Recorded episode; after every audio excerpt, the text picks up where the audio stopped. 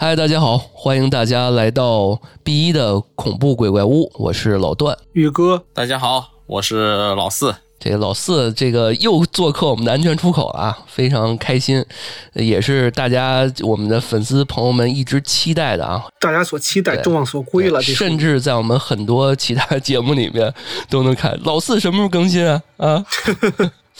对啊，今天我们这不就来了吗？然后老四跟大家打个招呼吧。哎，你刚才刚才打招呼是吧？对，我已经跟大家打个招呼了。发生灵异事件了，我这刚刚没听到。哦，哎，好了，那你开始吧。开始，来，话不多说，开始。嗯，各位听友大家好，承蒙诸位听友的抬爱，让这个系列的节目呢有了第二期。在这一期节目开始之前，先跟诸位听友白话两句。就上一期的评论，我都有看过，也有一些听友对我说的是有很多的那些质疑。在这儿，诸位大可持怀疑态度，认为我可能就是一个江湖骗子呀之类的，说的东西呢全是瞎编的。那您姑且把这个节目当成一个灵异故事会，我呢？编也要变得形象生动，有领有扣，给您听个入味。如果您真的要不愿意听呢，就可以换个节目，咱们在这儿也就不耽误您的宝贵时间。您如果还是对这个节目有那么一丝兴趣，愿意停下来听上那么一会儿，我也谢谢各位的捧场。好，闲言少叙，我们呢从这一期节目开始。我和宇哥还有老段，我们将会以一个关键词作为题眼进行录制，例如金钱、爱情、运势等等。那么这一期的关键词叫做孤儿院，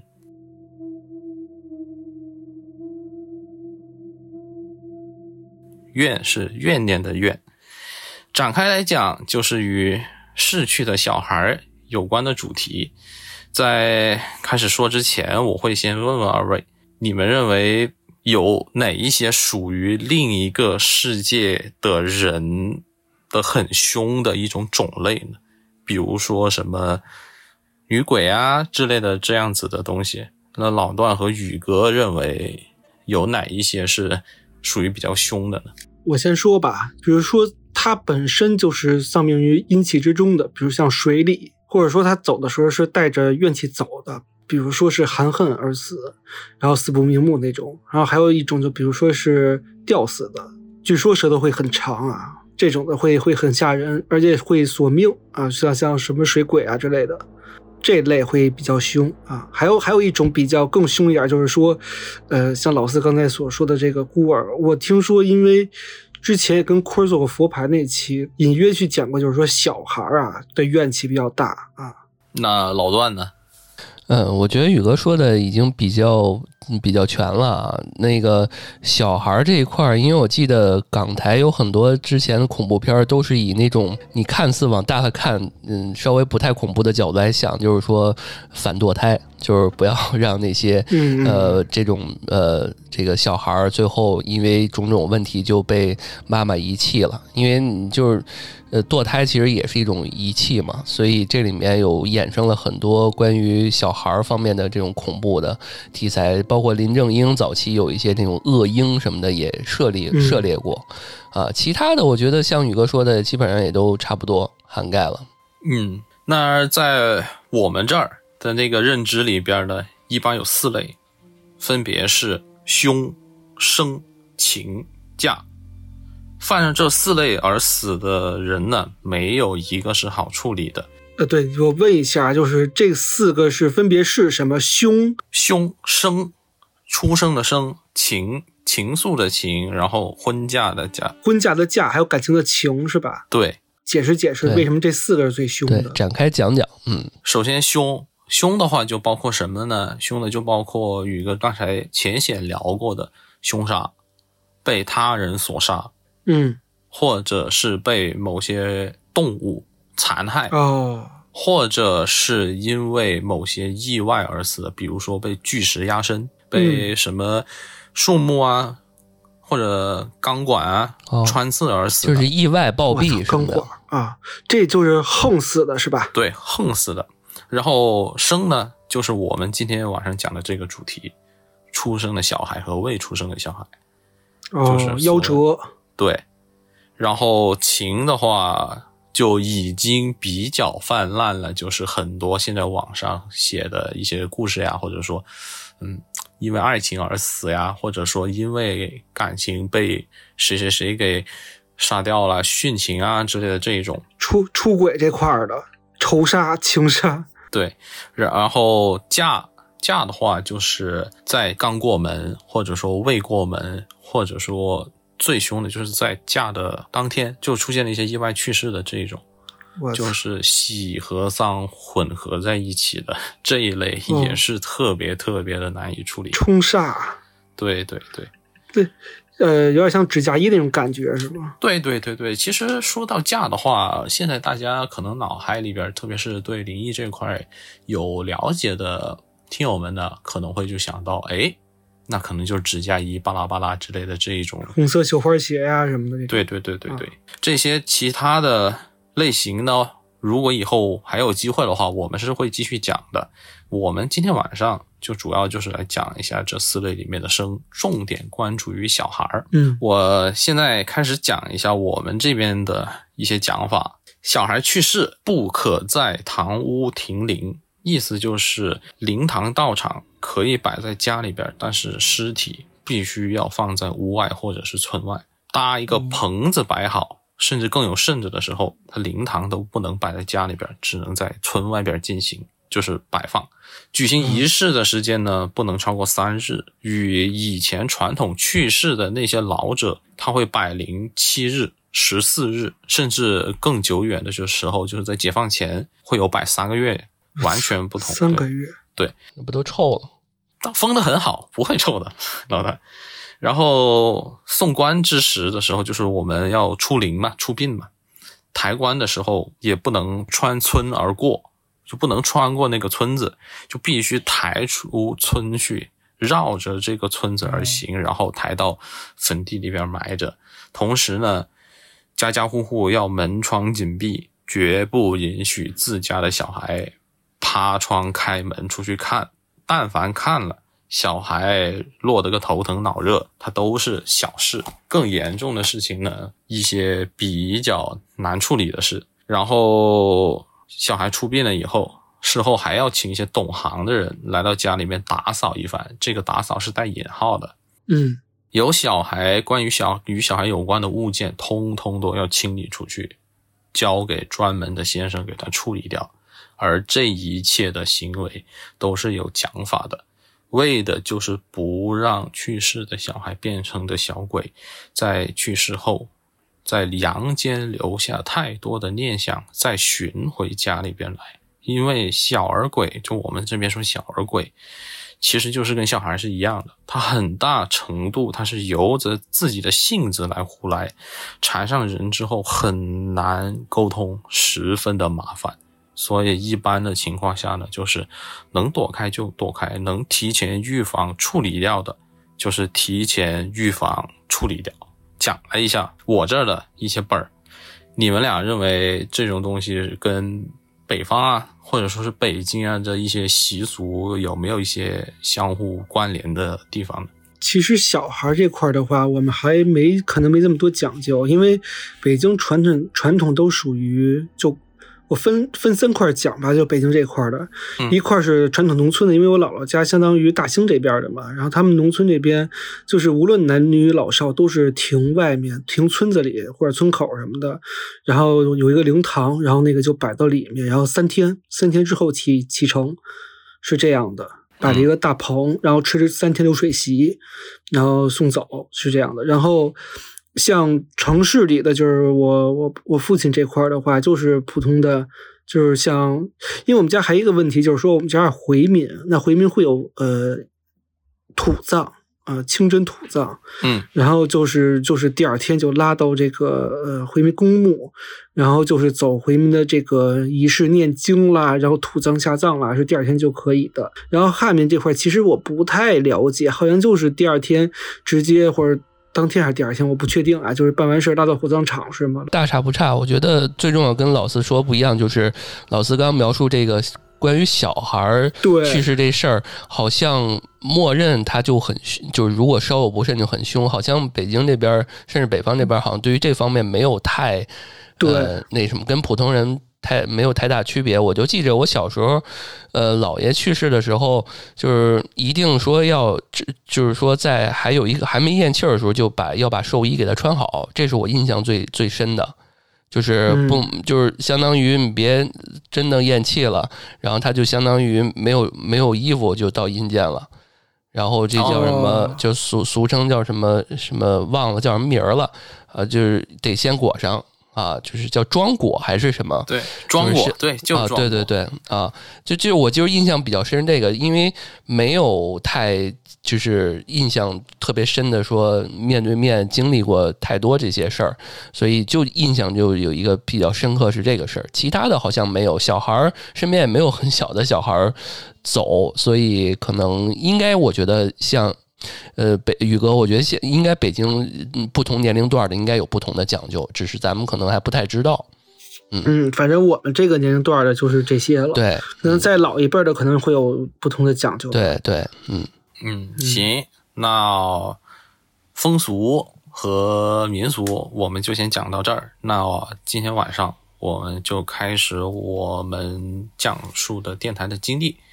那第一个故事，开胃前菜。可以真的叫做故事。我为什么叫故事？因为我这里可以说叫做道听途说来的一个事。这些故事的来源呢，是源自于老家的一些前辈，有从事这一行的，也有以前不是从事这一行的，而且他们是从自己的爷爷辈那儿听来的一件事情。我把不同的人的口述的支离破碎的片段拼在了一起，试图去还原这一件事情的本来的面目。那这一个故事的名字，我给他自己取了个名字，叫做《五子抬棺》。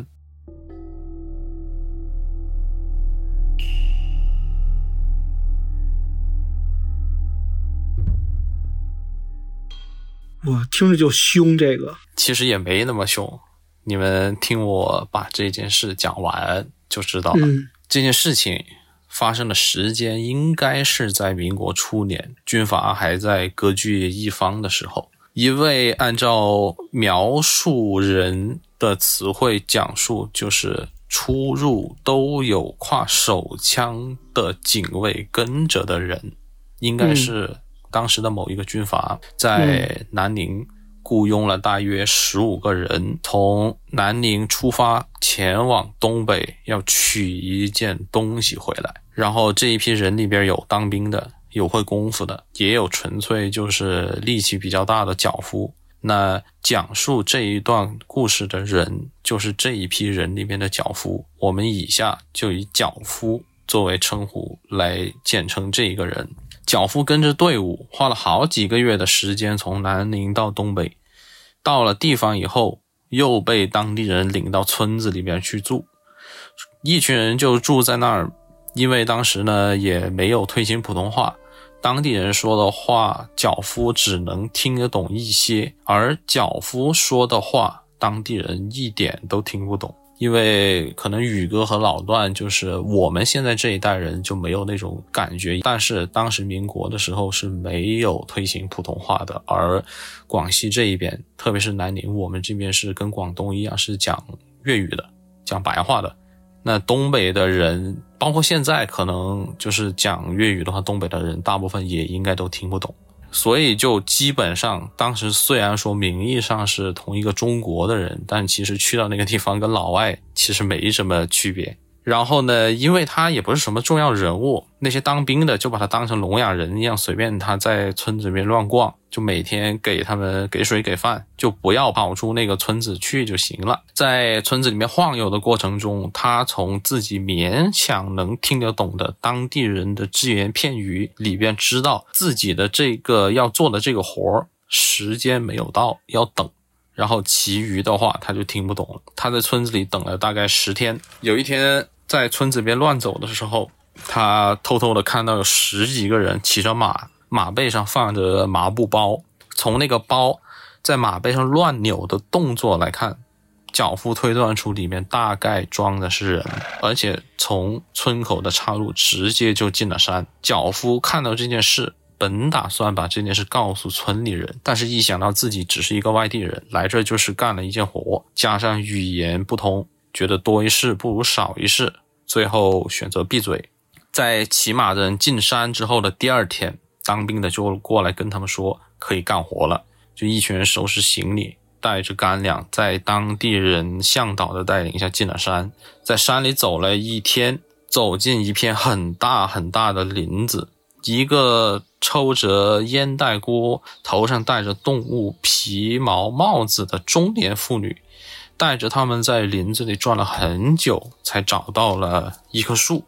那个女人拍着树根，对跟着来的当地人说：“意思就是说要把这棵树给砍倒。”那脚夫的回忆。他说，当时的这棵树十分的粗壮，他粗略的估计了一下，两个成年男子合抱都很难抱得住这棵树。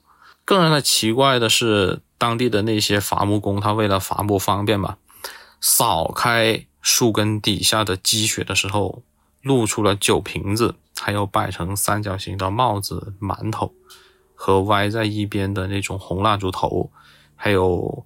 供香的那个根很明显，就是有人在对着这个树在祭拜。脚夫只是奇怪当地人为什么会有拜树的习惯，也不知道自己这一群人把这个树啊砍倒了以后要拖走，那会不会坏了当地的习俗？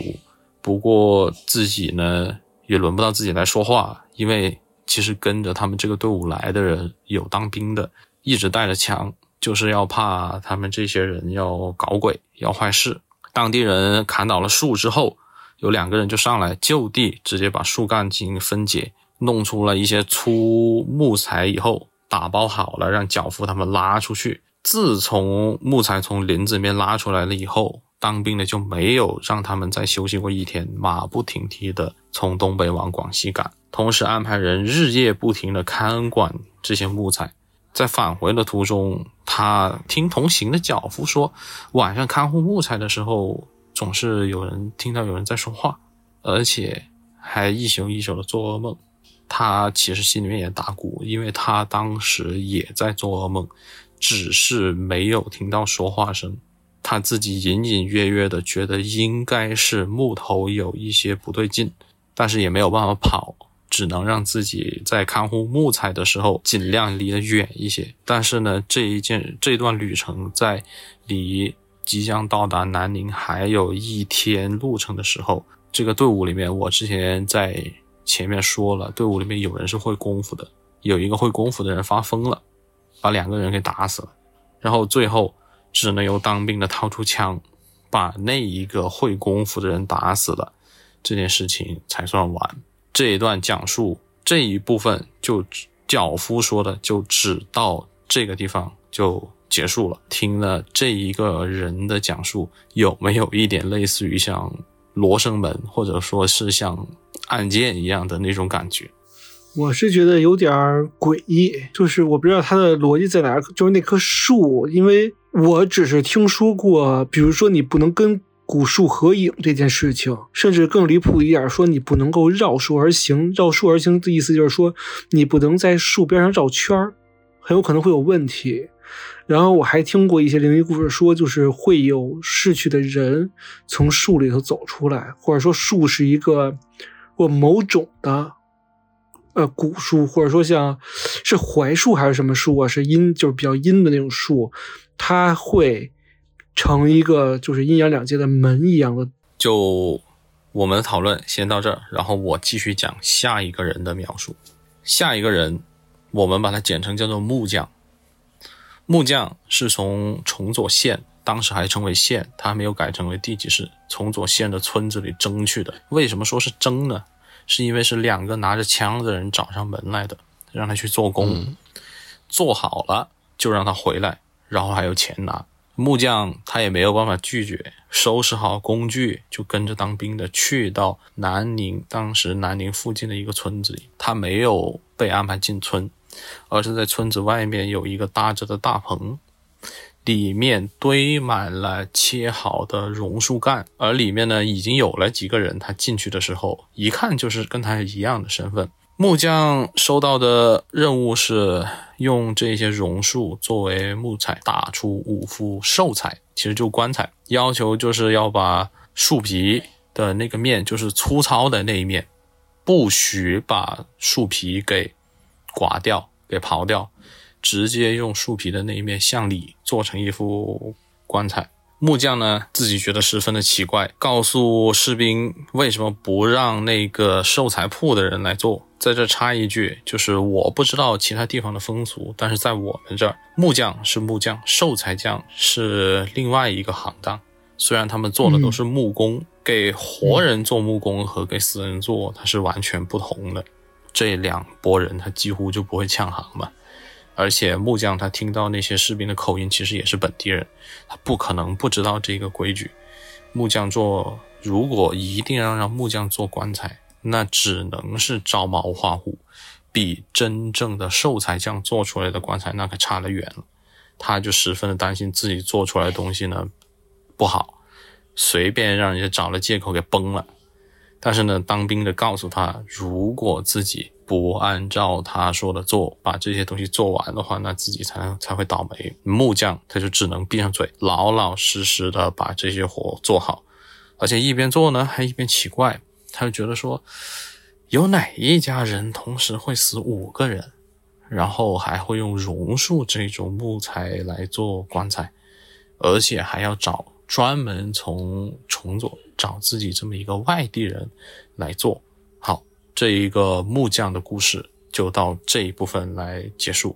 那宇哥和老段听起来是不是越来越觉得诡异了？是，就是觉得为什么就是偏偏要找他呢？估计啊，他可能找过棺材铺的人，可能人家人家知道为什么就不给他做，有没有这种可能性？对对对对对，宇哥的揣测。就是很对的。木匠的部分呢，就到这里结束。第三部分讲述的人是一位巫喜，他讲述的这一部分应该是最接近这一整件事件的最核心，而且是最精彩的部分。他与前两位不同的是，这一位他是被人从家里面请来的，真真正正就是请来的。但是呢，他并不是以巫习的身份出场。来的人开门见山的告诉他，上头的命令让他把这位知事“知”就是知道的“知”，“事”就事情的“事”，知识请到场。而且那个当那个当兵的人就上头直接就告诉他说，他知道这一个人他这一门他不做送丧之类的礼事，但是呢，一定要让他到场。于是他就让他以知事的身份去到那个现场来维持一下仪式。所谓的知事呢，有点类似于北方那种白事会里边的大了，就是主持是吧？对，那老段呢？我觉得有些不同的地方，它对于白事的这个意义所赋予的意义是不同的。嗯，所以有些人可能认为它是一种符号和连接阴阳的这么一个象征。可能他只知其一，不知真正内涵的东西。至少我觉得是是这么认为的。在在我们回民，这个叫阿訇。对，老段说的这句话，刚才他讲的一个很关键的东西就是什么呢？连接阴阳。诸位听友一定要记住这一个东西，因为后面会有的讲。我继续往下讲。那与大了不同的之处在于，他知识他并不负责主持仪式和流程，他只负责安排宴席和招待宾客。按现在的话说，就是后勤部部长兼礼宾部部长，他就是招呼那一些来的人吃席，然后就是安排一些管饭啊、管菜啊之类的东西。他要主持的丧事的事主呢，就是这位出，就是这位按照脚夫所讲的出入都有挎手枪的人的大官的太爷，可以说叫做军阀的太爷死了。嗯，场面上呢，已经安排好了从外省请来的道士来做主持。他眼见这位大官家里，他信的他他们信的不是传统的壮族的风俗，他就全当看个稀奇。因为自己也有钱拿嘛，看一看有钱人家的葬礼是怎么办的。这一整个的仪式要持续到整整的十四天，前前后后的小宴席不计其数，就是说流水席一直都是要有，然后还有大宴席，一共三次，就是第一天、第七天和第十四天。那这就让他有十足的时间，就坐在外堂看。就他看了几天呢，他就发现了两处奇十分奇怪的地方。第一个奇怪的地方就在于放老太爷的那副棺材，它是用一副架子架在空中的，然后呢，四根架子腿插在了装米的袋子里，然后摆才摆在了地上。这是其一。其二，晚上守灵的时候，每到午夜，不管灵堂里面的那个蜡烛烧没烧完，都会换成一批新的小的红色的蜡烛。而且每一根蜡烛最多只有拇指粗，点完以后呢，还要在蜡烛前撒上一堆糖。丧礼进行到第十天的时候，那个主人家突然在下午吩咐他，拿着一份菜单，按那个让厨师队按照十桌的量把这个菜给做好，而且要摆在进村的十字路口那儿，说晚上会有人经过，然后吃席。只是看了一眼那份菜单，全都是一些甜口的菜，还被特意吩咐要加糖。他看着那个厨师呢，不要钱一样的往里面放那个黄糖，然后按照他的后辈，就是这位知识的后辈描述，就是知识他当时的心里面就跟打鼓一样，有什么东西在猛捶他的胸口，从手指到手臂，全都在发麻。这其实。跟我是一样的，我也有一种，有时候也会有一种类似的这种感觉。这其实就是一种近乎于野兽的那种危机的预感，而他又不能直接把这摊事这么一丢就跑路回家嘛。但是所以说他走不了，就只能硬着头皮上。等到了傍晚，摆在村口的那个桌子上呢，就厨师队也做好了菜，也开始陆陆续续的上菜。他就站在那儿。看看村口的那个路口的尽头，到底有什么人要来？等了不多一会，他就看到那个道路的尽头就出现了一群人，红衣红裤，抬着五个棺材从村口路过，全程没有人说话，都是低着头，整个队伍寂静无声地往前走。而这个场景呢，不光是他看到了，连在后面上菜的厨子也看到了。手一抖，直接把那个菜给就直接给摔到地上了。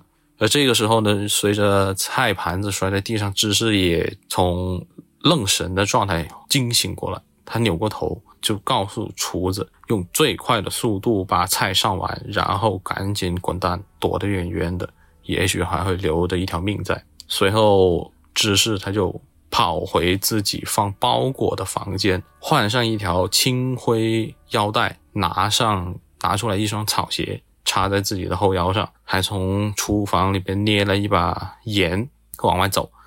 等他回头往村口走的时候，发现那个村口天黑的速度黑得快的吓人。他回来的时候，明明感觉得到天边还隐约有夕阳，但是自己从房子里面再出去的时候，天已经完全黑了，而自己出去。进来的这些功夫最多只够喝一盏茶。这个时候呢，路上黑的都看不到远处，只能借着做丧事的时候挂在路边的那个白皮白色的纸皮灯笼勉强看得到路。他回到了村口，就听到远处有那种打闹的声音，就好像一群小孩就过来了。然后他等那一群人再走近一些的时候，看到的那些小孩，所谓的小孩。都是一群身高都几乎两米，又高又瘦，但是走路的姿态和形态都是很像小孩蹦蹦跳跳的。他这个时候，他终于是知道自己怕是被人给摆了一道了，搞不好呢，就变成了刚才老段无意中说出来的那个连接阴阳的接引人哦，他是被人给摆了一道了。然后他果断的把那一把盐，就像《西游记》里面的孙悟空一样，直接给自己来了一个画地为牢，撒了一个圈，然后把当时穿在脚上的布鞋给脱了下来，一只鞋子朝鞋底朝上，一只鞋底正常的放着摆好，然后把自己的外衣外裤全给脱了下来，挂在了树上。最后一点，我们听起来现在听起来也是很残忍的一点，就是他直接抽出随身带的刀，硬生生的把自己的一边的耳垂给割了下来，然后塞进了那一条他自己外衣的口袋，捂着伤口，给自己套上那个草鞋，直接就跑回放着自己包裹的那个房间。那趁着没人看着嘛，当时也开始起风，他就拿了包裹就要往外跑，跑到了广东躲了足足两年，然后才敢回家。而在他离开之前呢，他用自己沾满了自己血的那个手，随便抓起一条扔在那个房间里面的裤子，涂了一个遍，也不知道是谁的，丢进了大门里面用来给宾客来洗手的水缸，然后还扔了一块石头。把那个裤子压在了水缸的底部，然后这一个故事就到此结束。因为知识他自己其实也是跑了，他也不知道这件事情的后续到底是怎么样。那听到这里，是不是觉得这一个故事有点没头没尾的感觉呢？呃，是有点，就是让我觉得这后面，我就特别想知道后结结果的，他躲过去了吗？他肯定是躲过去了。因为他如果他躲不过去的话，他应该这故事也不会传出来。所谓的后人听到那个知识讲，他曾经参与过这些事情。那他为什么就因为什么会就就摆这一道故意针对他吗？嗯，好，我们现在来开始讲啊。因为我在整理这篇这一个故事的时候，就是来说这篇故事呢，需要讲解的东西很多。我先把所有东西都串起来。首先，这一位下葬的老太爷用的这一个棺材和仪式，其实在我们这里有讲的名字，其实就叫做五子抬棺。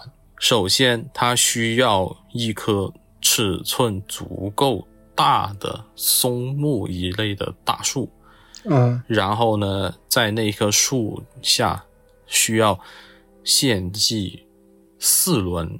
所谓的五子，其实这一算就二十个人了，二十个。四轮五子是是什么意思？献祭四个什么？献祭什么？四轮五子啊，五子五子是什么呀？就五个小孩儿。四轮怎么算献祭呢？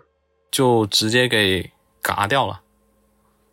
我操，那太凶了。对，然后呢，我们讲述的第一个人脚夫在东北的遭遇。其实他就是应该是在等最后一轮仪式结束啊，然后才能把那棵木头给砍下来，然后带走。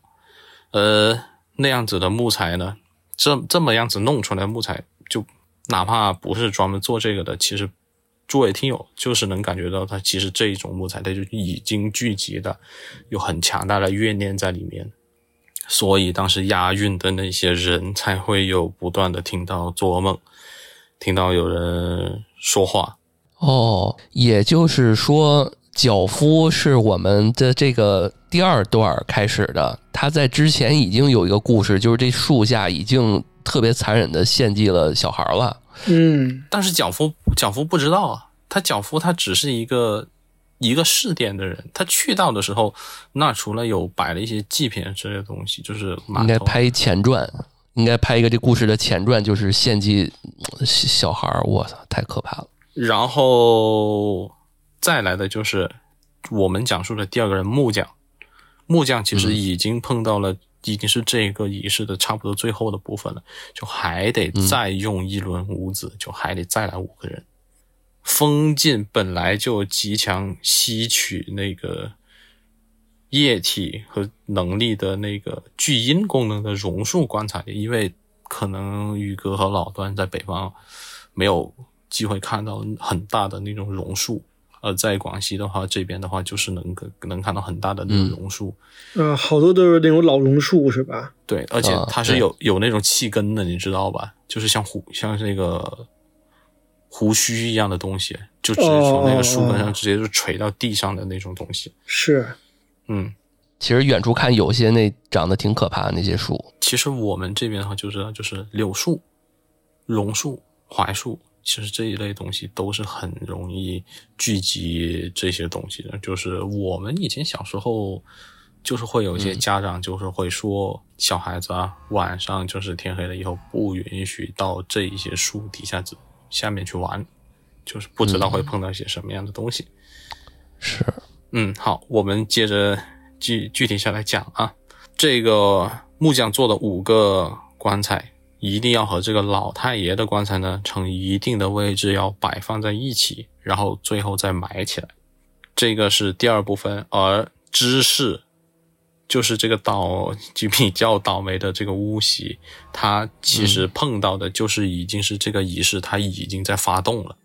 他已经是在发动了一个叫做过阴煞的一个过程，而这个过阴煞呢，其实就是说叫什么呢？不管是谁整出这么大阵仗来颠覆阴阳的时候，就会引来很多许许就很多好事的那些好伙伴、好兄弟，他们会过来凑热闹，他就会过来看一看、嗯啊，这到底是发生了一些什么事情？就呃，中国人嘛，哪怕死了变成中国鬼，都是会喜欢看热闹的，他就会过来看。他那两米多高的，我都一直在想，他可能不是一个人，是一堆小鬼儿摞在一起的。对，然后 然后呢，这个时候他就需要一位懂行的人献祭自己进行接引，然后进行其实就是做好饭菜，吸引这一些来好事来看的这些东西的注意力，不要让他们在那个地方到处乱走，然后影响布局。但是嗯，没有懂这些东西的任何一个人是不会愿意自牺牲自己去做这个接引的。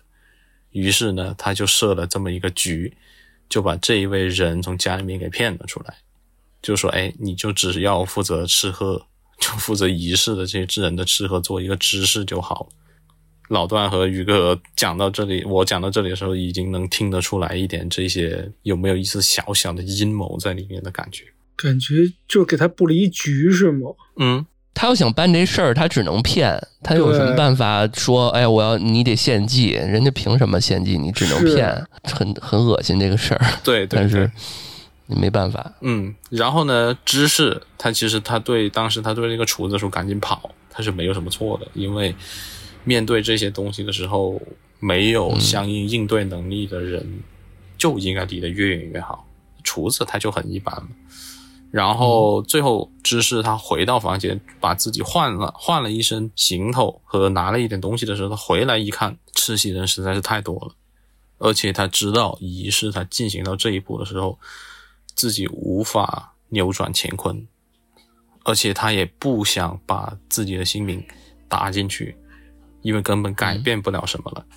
他果断的用自己的耳垂和血进行了一个在我们这里叫做分魂的仪式，就相当于让别人以为那个是他呢。对对对，就是做了一个分身、哦，分魂的仪式。他用自己穿的衣服，然后用自己的耳垂和血来做了一个障眼法，然后用盐来做屏障，让吃席的那些所谓的好兄弟呢，认为他自己还在，给自己嗯争取了跑路的时间。我有点道行啊。对，然后他最后跑的时候，他为什么把自己的血抹在了一条裤子之上，然后往那个水缸里面扔那个裤子呢？他纯粹的，他只是觉得能来参加这个丧事这些宾客多半也不是什么好东西。然后他们只要来的时候按照习俗，只要在那个缸里面洗过手，手上沾了所谓的接引人，就是他自己混合在他自己血的这些水，自然而然的就会把那一些来吃席的好兄弟给吸引过来。最后就是说，也是帮他挡了一道。不是你们害我，那么那么说，但那大家谁都想别想好了，我就是要把我把你这个局给你砸了。哦，有点大黑佛母诅咒那个感觉。就我不好，我就跑路了，那我就把你嗯这个局给砸了。至于到后面，嗯，有多难收手，或者说后果会如何，就不在他考虑的范围之内。他当时就是只想逃命，没毛病，我觉得，嗯，因为鬼神他可能不怕，但是当时是个人就得怕枪子儿嘛，在那个乱世里边杀一个人，那不跟杀鸡一样简单，对不对？宇哥和老段觉得。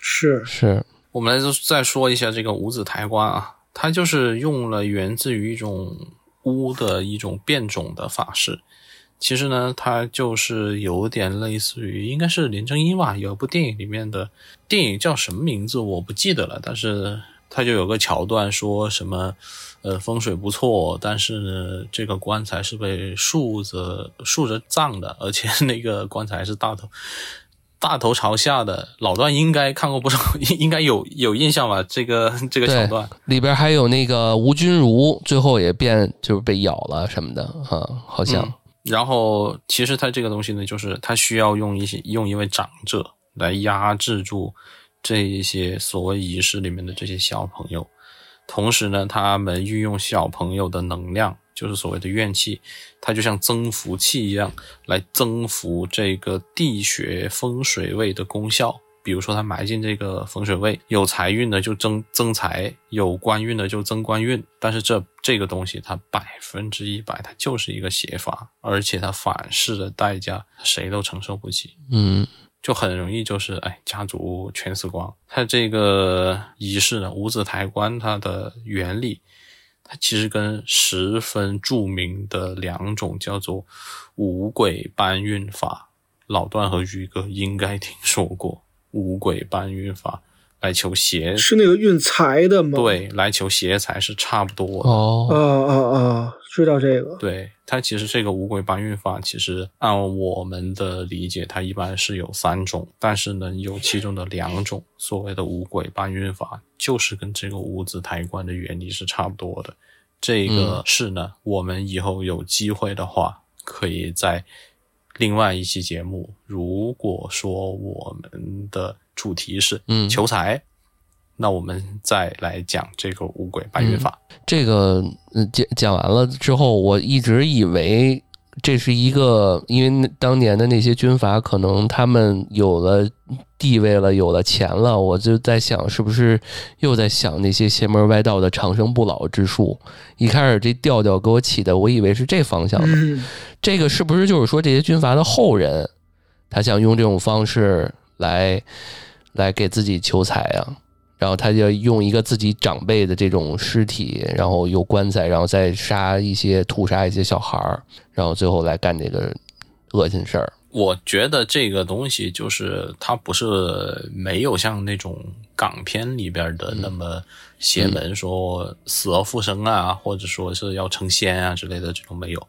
我觉得他们的主要目的就还是为了通过某一位前辈来放这种风水位，布置这么一个仪式来维持住、保持住这个家族的兴旺。或者说是什么官运亨通啊之类的这种，就是做了军阀的就要一直做军阀，世世代代做军阀，就这种意思。代价有点高。对，嗯，但是在其实我们也不是不能理解，就是说在那个人命如草芥的年代，杀几个小孩，其实对于那些所谓的军阀来说，好像不是什么负担很大的事情，而且他们几乎也不用承受什么、付出什么代价，对吧？就是这位乌袭还是真的有点水平，挺牛逼的。就是他在临时做了那么一个决定，画圈儿刚刚提到那些，真真不错，真挺厉害的。虽然被算计了，但是反应能力还是有的。对啊，保住一命啊！要不没有他这个灵机智的这些处理办法，我们也不可能知道这么一个精彩的故事。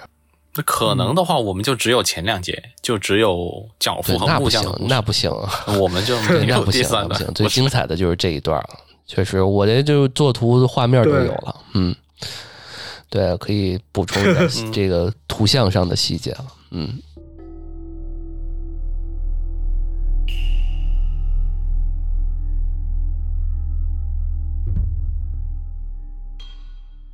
然后宇哥和老段，我们现在来讲第二个经历。行，下一个，嗯，来吧，来吧，对，这个东西就是我的经历了，就不是哎呦，嗯，精彩的，距离我们很遥远的东西了。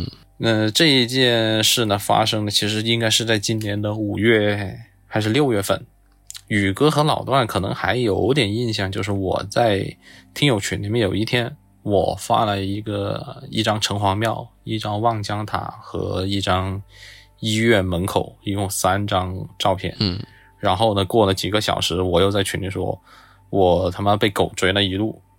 然后那一件事情我歇了好几天，我才缓了过来，我才在群里面说。嗯，我看到你发了，宇哥和老段当时应该有印象，就是我发照片的时候，好像没有什么人有回应，但是我一在群里面发的时候，我操，我被狗追了，然后就好多人在说，哎，什么情况？你怎么会被狗给追了？对对对对，那个插一句啊，老四在我们的听友群，然后也欢迎大家这加我们小编微信来入群啊，跟老四聊天。嗯，比较活跃还是嗯。然后我们继续讲啊，这件事的事主，事主是一位医生，我不熟悉，但是呢，他的同事是我的朋友，在这件事情里面，我们给他一个称呼叫做东子，按北京话叫东子啊。东子的同事，我们就把他称为小胡。就在我在群里面发照片的前一周，那个东子他告诉我，他说他总是睡不好，躺在床上的时候呢，听他总是听到有人光着脚在地上跑步的声音。但如果是其他人，我也许会跟他说：“哎，你就神经衰弱了，你去医院看看吧。”但是东子他本身他自己就是医生。而且他在这方面，他多多少少是知道的。那他自己觉得没有问题了以后，就是科学的层面，他自己觉得自己是没有问题的以后，他就难免往玄学的方面想。那没有办法，我就跟他约了个时间见一面，就两个人坐下来喝一杯奶茶，聊聊天。我们两个人见面坐下来一聊，就开始聊到他碰到的这件事儿。东子他为了工作方便，就在上班的医院附近呢，和他这个所谓的同事小胡两个人合租了一间屋子，三室一厅。一开始两个人住的倒是挺好的，无病无灾。有一天呢，小胡从医院值班完以后回了家，那就开始出现了一些问题。而东子他为什么记得这么清楚是那一天晚上呢？我们在这儿继续故事之前要说一下，就是因为东子和那个小胡他们是需要值大夜的，那值夜班的人他们晚上经常会感觉到饿嘛，所以他们都习惯在家里面备一些高糖高热量的食物或者是饮料。那那天晚上以后呢，东子第二天早上起来。打开冰箱一看，冰箱里面的可乐、冰淇淋、蛋糕全部一扫而空啊！他告诉我，这可是一个成年人差不多要吃一周的量，一晚上就没，就给霍霍干净了。而且这还不是让他最奇怪的，让他最觉得困惑的是，这个吃东西的人，他把所有食物和饮料的包装又归位了。好像那些东西从来没有被动过，只是里面的内容物没有了。那老段和宇哥想一想，有谁吃东西吃完了还会把包装给你原样给你放回去的？哎呀，我就尽可能不想往那方向去想。可是俩小姑娘哦，是姑娘啊！哇塞，就俩小姑娘，就她就是说，哪怕是一大男人，一晚上给你霍霍这么多东西。可乐、冰淇淋、蛋糕，对啊，而且这怎么着也得有点动静啊！你开可乐什么这些都得有动静，不可能一点嗯痕迹都没有，对吧？然后我们继续往下说啊，东子呢，他就问小胡：“你是不是把那个冰箱里面的东西给吃了？”小胡一他一口咬定是自己昨天晚上回来以后呢就睡着了，根本没有起来。于是东子就拉着小胡两个人在屋子里面找了一圈。就看看能找找到什么食物的残渣呀，或者说什么可乐的那种溅在地上的痕迹啊。嗯，他们担心可能是什么动物进来，就是开了冰箱把东西给吃了，结果什么都没有找到。然后从这以后呢，两个女孩子就开始紧张起来了。就是既然不是动物，那可能就只能是人，就开始担心那是不是房间里面进了人了，就跑去物业看监控。监控上也显示，就是那天晚上，除了东子先回了家，然后小胡回了家以后，那屋子里面再这个房门就再也没有被开过，没有什么人。监控只能看到楼道，对。但是如果说有人爬窗进去，那也太离谱了，对呀，对不对？然后从那以后呢，没有什么收获，没有什么办法，也就商量好，两个女孩子就各自在房子里面，就是自己的房间，再加了一把锁。就等于说是锁住锁中锁，可以说这么这么个意思，就是嗯客厅的门一把锁，自己的房间门再另外再再上锁。嗯，咱们话锋一转啊，从那天开始，东子呢就开始听到所谓的他跟我说的，就是客厅里有人光着脚跑跑步的声音，而且每次都是在自己准备睡着的时候就开始有人跑。他试过偷偷打开门，看一看外面到底是谁在跑，这是不是小胡在搞恶作剧？但他开过了门以后，客厅里面啥都没有。他有几次他打开过灯去找，没有什么人跑动过的很明显的痕迹，只有几个在客厅的，比方说那个旮旯边边角角。有几个浅浅的，像是脚那种有脚汗的踩过的小的脚丫的印子，一看他就知道这是小孩。哎呦，又是小孩，然后怎么说呢？这个东子这个人啊，其实他也是够虎的。他看到这些东西呢，他第一反应他不是去找人，找什么大师啊，他也没有来找我，而是跑到那种香烛纸钱用品一条街，买了一张钟馗的画，当门神一样贴在自己的房门上。然后呢，从那以后，他说他再也没有听到过什么动静，啊，这管用吗？这可以啊，这好像还挺管用的。他就说，好家伙，他就觉得说这件事情他也这么就过了的时候，哎，他的那个室友小胡啊开始闹妖了。嗯，他就看到小胡陆陆续续的从网上和线下的实体店买来很多的童装玩具，摆在自己的房间里边。然后呢，把那些童装的袖口啊、裤脚啊剪开了以后，就穿在自己的身上。他也不管这个衣服呢合不合身，就按东子的话说，就是人穿那种小的衣服就应该像小丑一样显得十分的滑稽可爱。但是东子看到小胡穿那些衣服的时候，只觉得可怕。他问小胡为什么要这么穿，小胡就说自己觉得这么穿很可爱，很喜欢。然后东子呢看到小胡这么说了，他也不好再讲什么，但是只是说从那以后，他一回到家，他就直接跑回自己的房间，然后把锁给锁上。他又在这里又加了一把锁，而在这之前，他还会在客厅里面坐一会儿的。讲到这里，老段和宇哥就应该感觉得到，这有一些什么大的东西就要来了。是，嗯嗯就在我们见面的前一个晚上，东子他就说碰到大的东西了，就是他照常回家了以后，他冲回自己的房间，他把自己锁了起来。但没过多久呢，就听到有人在自己的房间门外面晃晃悠悠，还有小声说话的声音。他能听得出来是小胡，他东子他就问，在房间里问小胡在外面干什么，是不是要进来？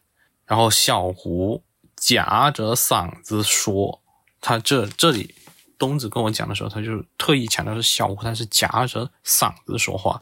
他说他想进来找你玩儿，可是你的门上有东西，我现在就让他进去。他说完这这话了以后，他就不说话了。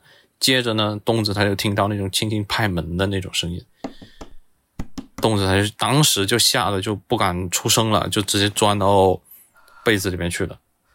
哇，他过了好一会儿，他才慢慢的把头伸出来的时候呢，他听到门外的脚步就慢慢的走远，就应该是小胡回房间去了。他就从被窝里面出来，就是把，就是有点像我们平时偷听啊或者什么，把那个耳朵贴在那个门上，想要听得更仔细一些。我操！就突然间我，想起柯南的一个画面对了，然后突然间呢，他就有人用双手砰砰砰，就猛地在推那个门。呃，其实我们如果离那个发声的声源够近的话，我们是能听得出来发声的位置的。就是东子他当时因为耳朵脸就是贴着门的嘛，他就是能感知得到，就是门外推门的那个声源的高度，大概就是在他的哦腰间，其实也就是差不多就是一个孩子手的高度。哦，其实不仅是声源，应该稍微有一点力，应该也能感觉到是腰的那个附近。对，嗯，我操，这已经具象化了吗？我靠！然后门外的那个东西，我们简称的东西，推了几下推不动，他就发现那个门他应该是上锁了，推不动，他就开始试着去解东子房间门上的那个锁。我操！而这后面发生的事情，真的是让那个东子头皮都要炸裂开来的一个遭遇。就是东子他在自己的房门上了一个比较现代的那种指纹加密码的锁。我操！老段和 记了，老听到这儿我就觉得不妙。老老段和宇哥应该知道，就是就是那种所谓的智能锁，它不是用钥匙的。你别说了，我正要换这种锁呢。他们他们可能就是你刚才说这个构造，他们可能就租的是类似于蛋壳，像那个就这种的，是不是？嗯，但但是那种锁它是放在合租，但是放在它是放呃，对，它放在门客厅的嘛，但是他自己就是在自己的房间门就加了这么一个对合租合租的嘛，所以每个房门会有这种指纹锁、自如都都会有。然后呢，除了这个智智能锁以外呢，还他还在房间的里边加自己。装了一个东西，装了一个老式的那种挂锁，那还好有。而这个挂锁呢，基本就救了他命了。而且这个挂锁呢，只有他自己才知道。我继续往下讲啊，我知道你要说啥。他的室友小胡和来他们家里面做客的所有的朋友同事都不知道东子的房门里面还有另外的一个挂锁。嗯嗯，门外的那个东西，他试了几下。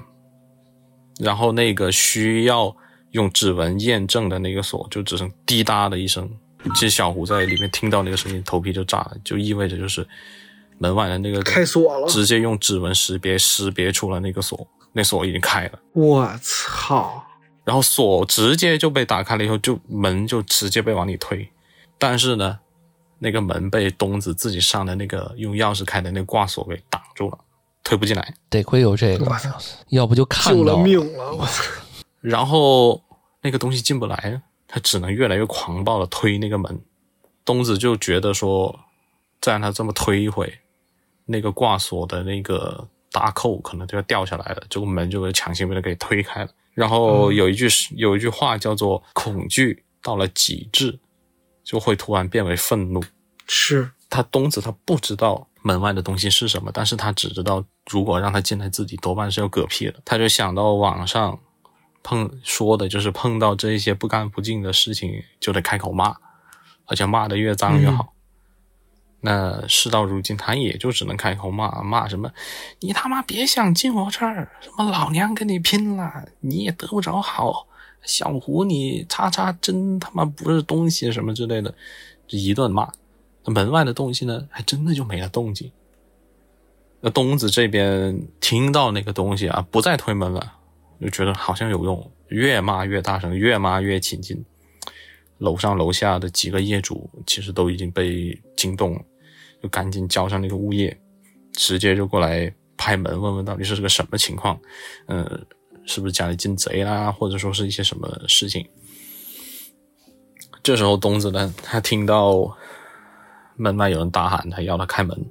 跟说是物业和那个业主，他才迅速的把门直接打开，然后冲向客厅，打开大门，然后门外的人就冲了进来，就在一片的那个混乱之中呢，他就看到自己本来原本贴在门房门上的那一个钟馗的那个画像，被那种儿童的卡通贴纸给完全糊住了。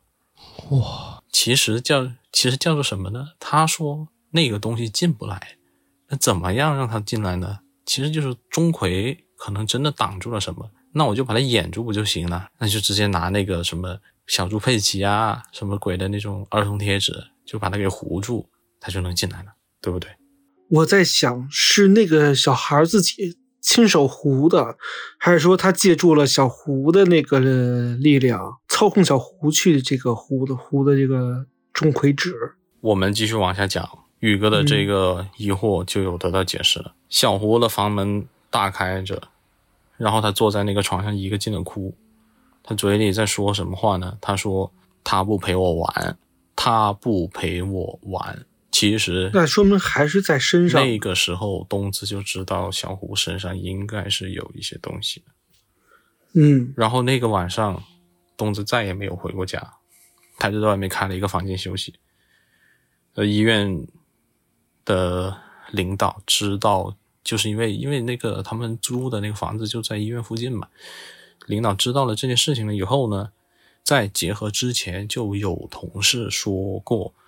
小胡他在上班的时候，就这段时间，经常莫名其妙的对同事和病人做鬼脸啊！还有这事儿呢，就有点像小孩有 AA 那种。索性呢，就放就给他们俩放了一天假，就说让他们歇歇。这个医院，哎呀，给他们俩放一天假，就是相当于你陪他玩吧。我操，这个也有点有点恐怖。没有可能。就作为领导，他们没有经经历过这些事，也没别的办法，就觉得说，就可能说只是说什么的，也许是他们俩什么压力太大了，或闹闹矛盾啊，或者说之类的这些东西，就让他们缓一缓。那有点可怕啊！你比如说那个一个公司，然后呢，宇哥出现这个问题了，然后我跟宇哥是合租的，然后领领导说说你俩都放一天假吧。我操，你不觉得这事儿我是正常的呀？对吧？就是就是这种感觉，领导可能觉得你俩都不正常哦，也是，就是当我在说我是正常的时候，可能我已经不正常。嗯，对呀，对，真假唐僧嘛。然后东子呢，他把这件事情头头尾尾、细枝末节全都讲清楚了。那显而易见的，其实就是一件事情，就是小朋友在小胡之大业的时候跟上了小胡，嗯，对，跟到了家，而且跟到了家那边，才有后面的那个事情。然后我在这里边里面我要插入的东西，就是我不在讲稿里面写的，就是我那一天晚上为什么会在群里面发城隍庙、发望江塔、发医院的门口。其实我就是在嗯嗯在转悠他小区附近周围的环境，在选择我后面需要怎么处理，和我在想为什么会小胡为什么会好端端的在值夜班的时候发生这个事情。我要说的就是，去到那个医院的时候，我就发现了一个很不寻常的东西，就是那个医院的庭院里面有很多的猫，流浪猫。我看了以后，粗略的一看，我就觉得可能有不下五六只猫。但是我们一般人都能知道，医院它为了防控，就是其实这种流浪猫啊什么，它是带病毒的，为了卫生和安全健康，他们是不会让这些东西进来的。而且一般很少，我们哦，我去过很多的医院啊，宇哥和老大应该也也是没少去医院，就就你是很难在医院里面碰到什么流浪猫啊、流浪狗啊之类这种东西的，对吧？然后我之前也去过那一家医院，就是之前他们是没有这些流浪这这几只流浪猫的。我在那个医院附近打转的时候，我还看到了一个穿着快递服的人的这的一个青年的肥胖的一个男子。就蹲在地上，就说嘴里面喊，就说“猫咪，猫咪来吃东西”。但是我一看，他手里边没有猫粮，而他对着的那个地方说话的也没有猫，他好像就是在进行一个无实物的表演一样。我当时想把这一个事情，就是他这个人的动作录了以后发到群里边。但是我们想想还是不妥，就是别把群里面的哪些听友可能比较脆弱的嘛，因为也不是专门的 B 一的群，就把他们给吓着了不好。后面我想了一下，我又把手机给收起来了。但是其实这里面就是能反映出来一个是什么？流浪猫狗聚集的时候也反映了一个事情，就是一般猫和狗它们是比人类敏感，它是能感知得到一些东西的，对吧？然后呢，猫狗流浪猫狗聚集的地方，按理来说应该是小区，因为有人遗弃啊，或者说怎么的，很少会聚集到医院。那他们聚集到那个地方，只一般只有一种可能是什么呢？就是小朋友去世的小朋友，各种各样原因离开的小朋友在那边聚集，然后他们猫和狗的感知就会认为那些小朋友还活着，就在陪他们玩。就觉得很热闹，他们就会聚集到那里。哦，就是这个意思。所以说，我还要在这里跟老段和宇哥，还有诸位在听的听友讲，就是如果你以后在公园，或者说废弃房，或者说比较冷清的地方，看到很多流浪猫聚集在某一个角落，或者说某一个屋子里，但那个屋子里面呢，又没有人放猫粮啊，或者说猫屋啊之类的，它只是莫名其妙的就聚在那盘着，或者说怎么样的，赶紧离那个地方越远越好，不要凑过去。啊这个是，哎，你这说的这个点，我还之前真没想到。你这么一说，我觉得有道理。偶尔看到一只一两只流浪猫，你喂一喂，我觉得很正常，对吧？但是你看到一群，然后又没有猫粮在这聚集，那可能也有可能是猫王。但猫王它也不会，嗯，把自己的部下或者把自己流浪猫，其实都比较怕人的嘛。把自己暴露在某一个地方，让人这么看。对，而且猫都很毒，它们不也不会群一群耗在一块儿。一群耗在一块，我们基本上只有在电影里面才能见得到。现实中见得到的时候，基本上其实都是已经预示了某一些呃不是很寻常的事情发生。是一。要不就看到什么东西了，可能有个小几个小鸟或者什么的，他们要抓什么的，可能我见过这种场景，有四五只猫可能要逮它，其余的好像你最多看两只猫在一块儿已经了不地了。对啊，然后我们来继续再讲这件事儿啊，我们就跳过我和东子聊天的过程，我直接就来说一说下面我怎么处理这件事的。首先，我让东子把小胡穿过的一件童装的上衣给偷出来，偷出来一件。然后在菜市场上专门挑一只品相好的公鸡，杀了杀了以后呢，专门把头给砍下来，把眼珠子给挖出来，就是要那只公鸡的两只眼珠子。然后再买一袋用来给鸭子褪毛的那个热水，就是烫过鸭子的那个那个水，就专门买一袋。再有的话就是买一袋子长方体，就长方形状的饴糖。宇哥和老段知道饴糖饴糖是什么糖？其实就那麦芽糖。哦，麦芽糖。嗯，对，就黄色半透明的，就那个像个长方体一样的那种饴糖。然后呢，把这些东西准备好了以后，还要把那个饴糖在绿豆绿豆粉，就是绿豆磨成的粉里面滚一下，滚好了以后呢，装在袋子里面准备好。接着以后就是再准备一个拨浪鼓。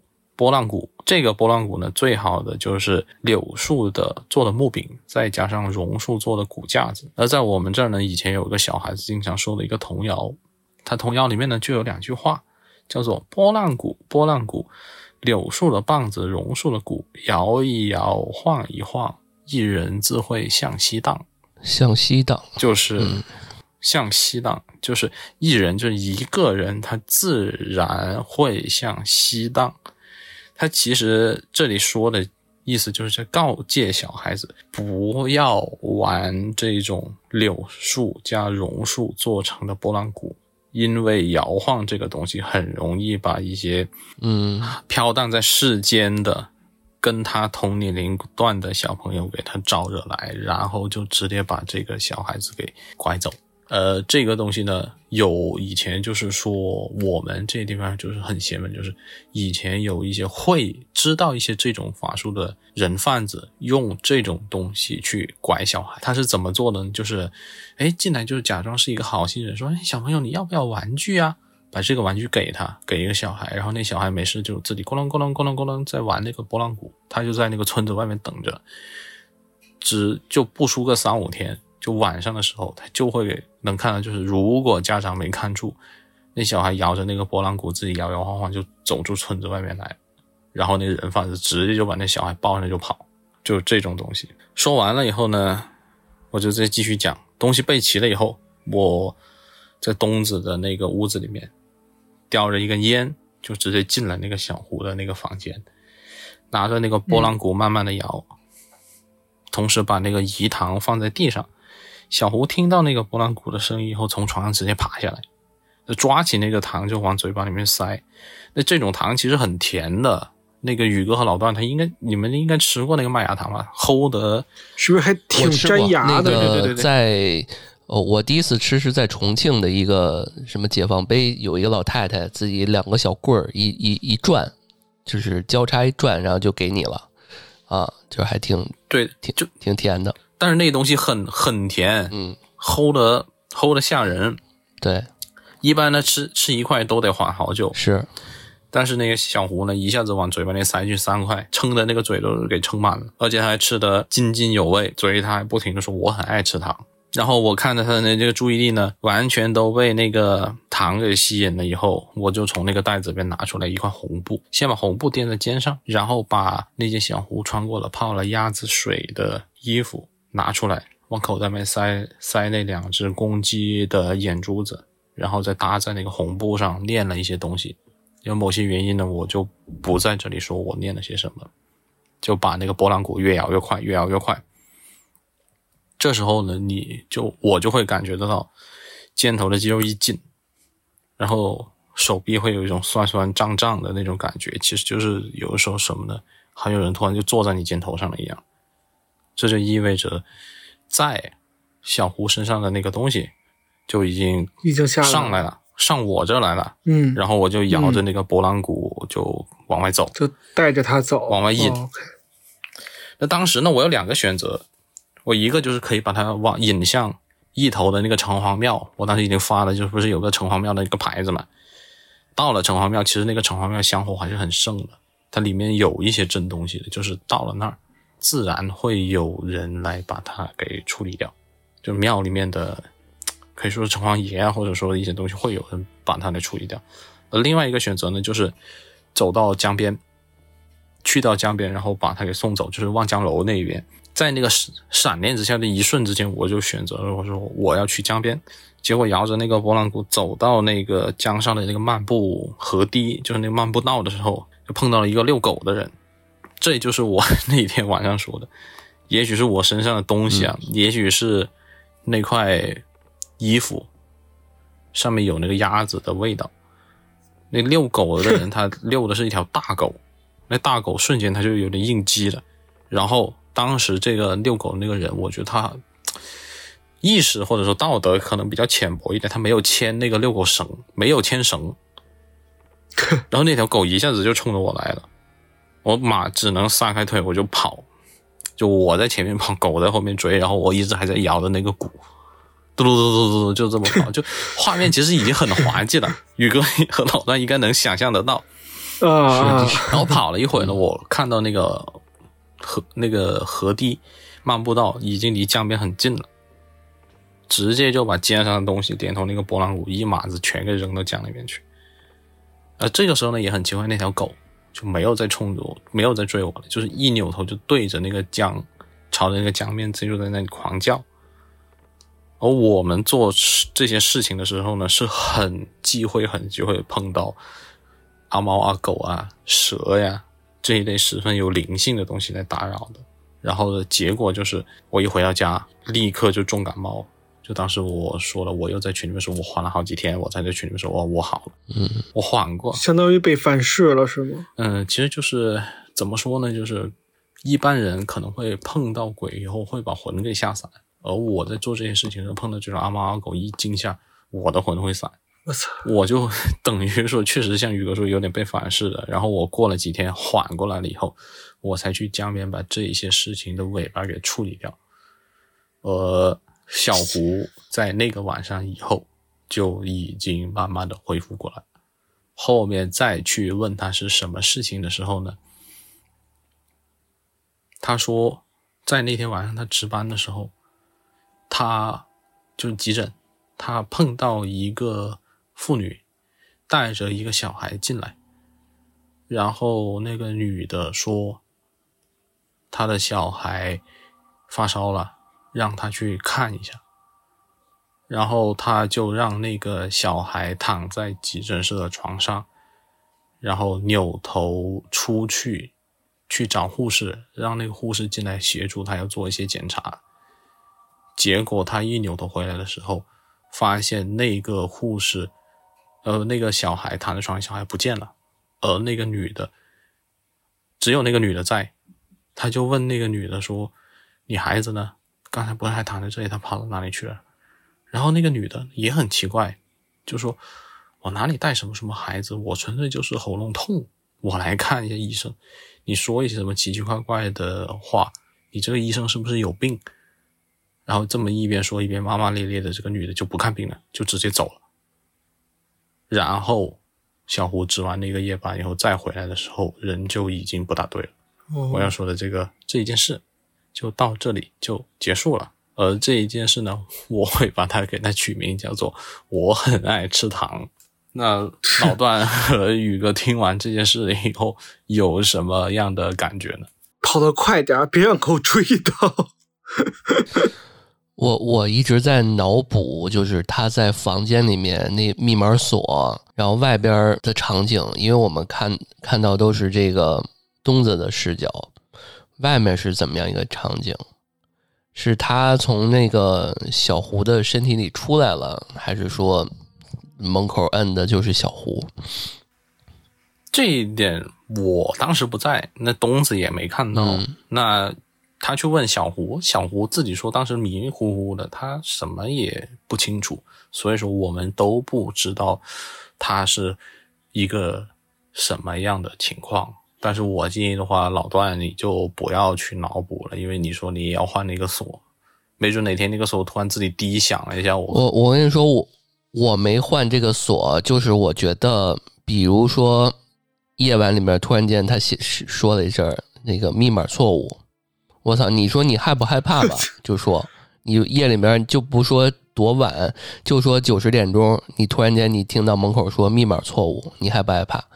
你看到门口有要是突然开了呢？对你，你你突然开了，就是它这个有层次的，你突然开了，我靠，这是一种可怕。另外就是你门口一看没人，是一种可怕，然后看有人又是一种可怕，对吧？有人什么快递手欠啊，或者旁边邻居小孩手欠，这种你哦，嗨，这就是安全问题。如果没人，莫名响了，你这，你你你你太爆了你害不害怕？你，嗯，你成功的打消了我买这种智能锁的念头。还有一种可能就是他那个锁错了两次，然后第三次开了，对啊，我操！终极恐惧。对啊，就这种 Fuck。你看，我现在我安了一智能门铃儿，我本来想把我这门全都智能化，现在这门铃儿我有些时候我都不敢，我我我都不敢看了，因为因为我之前是设置那个门口有人常住常停留，他就给我提醒，之前时不时就提醒。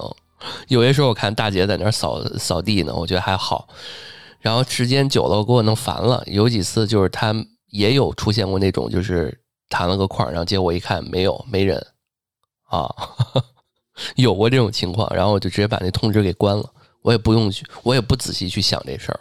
像我自己的话，我在家里面住的话，我觉得所有的东西，我自己的感觉就是越对于我来说越简朴越好。我不想要那么智能的，比如说网上很出名的那个倒车雷达的那个段子，对，就这种多可怕呀！你看不到，但是雷达检测到了，对吧？是啊，好，我们来讲这个最后一个故事。呃，也不叫故事吧，其实也是一个经历过的事情。我把它取名叫做“红灯区的送子老太太”。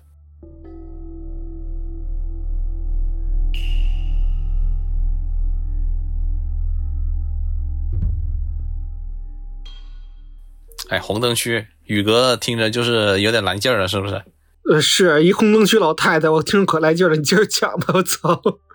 嗯，然后为了某一些东西，我就把具体的地名我给它隐去，我就只能说它是一个地级市的一个流传在当地的一个算是有点小小邪门的都市传说。这个都市传说呢，就是在讲，不管男女，他只要在这个红灯区里面逛上几圈，如果碰到一个身穿红色呃身穿志愿者样式的红色马甲的银发老太太，跟她聊上几句以后呢，再回家办事儿，就很容易就能怀上孩子。宇哥和老段听着啊，啊，穿着志志愿者样式的那个红色马甲的银发老，什么叫做志愿者样式？哦，就类似于那种街道那个服务就是志愿者居委会，就那种服务志愿者，他一般不就是给你的那一波套一个红马甲吗？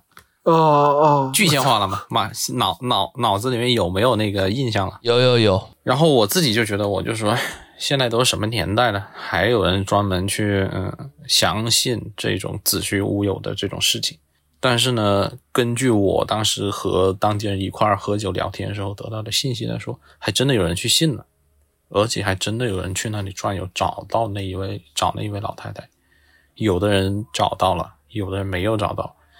然后找到的人说呢，只要跟他聊过几句天友，很快就能怀上。但是这里面还是有一个问题，就是很大一部分怀上的人，孩子都怀不稳，会出于各种各样的原因会流产，孩子就会掉。嗯，哎，我问一下，这个是不是找他都是有点不孕不育那劲儿的人？要不也不会去找。肯定是，肯定是呀。我觉得正常人谁会去？也是，不就是还没试，怎么会去找那个老太太呢？对吧？就是找他好使，比那个送子拜那送子观音要好，比那个大铁棍子医院童主任好使多了？这倒是，嗯，就有点像那个拴娃娃那劲儿，是吧？就是那个对，妙峰山，嗯，对对对。然后我继续说这件事情的切入点呢，其实不在老太太，毕竟我我自己暂时没有这个求子的这个需求。事情的切入点呢，是在于这一片区域，由于过去三年间某些不可抗力的原因呢，没有办法营业。这个营业呢，要加上引号。那不可抗力的原因呢，大家各位听友自己想了就行。然后再加上放开了以后呢，公安部门又对这一片区域进行严打。于是乎，索性整片区域的店铺全部进行了转型，更换了经营方向，就是往夜市呀、烧烤摊、奶茶店啊那那一个方向去了。然后这一次的这个事主，他是一个老板，他租下了这一片区域中的一个一整栋的房子，就打算做餐饮。那这个房子是租下来了。在重新装修的过程中，就有工人告诉他，就是这个房子从一楼到五楼的每一层的厕所都很容易堵，而且有时候反上来的那个水，就是从那个马桶里面反上来那个水是有一些带暗红色的液体。哦，我操！他心里面就这个老板，他心里面就想，哎呀，等差不多装修差不多完了，就找人把那个化粪池给打开，呃，清理一下东西，清理一下化粪池里的东西，那多半就没事了。不过呢。如果这件事情是都是如愿的话，就没有今天晚上的电台了。那自打他去监督那间房子的装修起，回家了以后，那自己家的小女儿呢就不让他抱，他一靠近，那小女儿就哭，甚至有一天哭急了，就指着他就说：“爸爸每天出去都跟别的小朋友待在一起。”这是他女儿说的，小女儿说的。那这一句话一出来啊，且不说跟灵异有没有关系，那家里的老婆就不干了，叮咣五四的就闹开了天了啊。嗯，吵到最后，这老板都要指天发誓说，哎，自己没有什么事情才过得了关，而且就是让老婆跟着自己一块去监督装修，一来是监督工人，二来就是监督自己，这老婆不放心嘛。有一天晚上，眼看着那些工人就完工了，就收工。那个老板自己先下了楼，就坐在车里面打算点一根烟抽。这个时候，老板娘突然从楼里面冲出来，钻进那个车子，就让老板发动车赶紧走。老板本来还打算问点什么，不过老婆呢就坐在那个副驾上猛拍驾驶台，声音都变形了，就这一直在喊让他赶紧走，那就只能发动那个车子就走了。连那个房子的门都没有来得及锁。回家以后，那个老板问他的老婆怎么回事他就说自己在楼上看到有一个穿着红马甲的老太太站在自己家车的车边上，轻轻的在拍车门。然后他看到这个事情的时候呢，回头他就要拿手机给那个自己的老公发消息，说车边上有个老太太。这个时候呢，他就余光就瞥到。有几个小孩子就从楼梯那跑，一直跑跑到楼上去了。他就心就在想说：这谁家的孩子？啊，自己这边准备都要关门了，就别把别人家的孩子锁在里边，就上楼去找。然后在楼上一间房子里面看到呢，有几个孩子在地上找东西。他开口就问，就说：“你们是谁家的孩子？”结果这里孩子一抬头，直接就把他吓了个屁的。这几个孩子里面。就没有几个是有个囫囵个儿的，怎么说呢？就是有的没有眼珠子，有的没有嘴的，还有半边脸都没有的，还有就是那种脑袋都塌了一半的，那就不是人。然后这，然后这个老板娘多少她是有一些女中豪杰的，碰到了这些东西她还能动弹得了，直接就拔腿就往楼下飞。飞出去了以后就直接就是钻进了车里自家的车里面。老板听完自己的老婆说这件事，他想了一想，自己在车上的时候就说：如果他边上真的站了一个老太太，自己不可能不知道，对不对？于哥和老段就想，你们在车里面，如果你们车边上站了个人，你们肯定是会有感觉。但是他当时在点烟的时候完全没有感觉，边上会边上站了一个人。而且呢，自己的车就停在那个楼的大门外，把着那个门呢。如果有小孩从那个门里面进去了，他是肯定能看得到了。他也没有看到有小孩从那个门上偷偷给溜进去了。然后老板呢，把这个红衣老红马甲老太太和几个孩子的事联系在一起了，心里咯噔了一声。他是本广西人，他就是壮族的，他就开始心里面就往那方面想了。这个时候必须要赶紧找人问一问这一个究竟是怎么回事。以上这些话都是他在酒局上说的。我和这个老板不熟，非要论起来，也就只是吃过几餐饭的那种酒肉朋友。但是我对于某些特定的地方会产生所谓的特殊的磁场，都是有一些好奇的。比如说和今晚的主题相对的有。产科医院、特殊儿童学校、游乐园，但是红灯区域能有这样类似的情况，我是万万没有想到。那说完的话，我就是让这位老板的熟识的朋友穿梭他，带我们两个去看一看他的这一间房、这栋楼。我就是想长一长见识。话说到这儿，就是。宇哥和老段对于我说的这种特定的地方会产生特殊的磁场，这些东西有没有什么一些想要说的？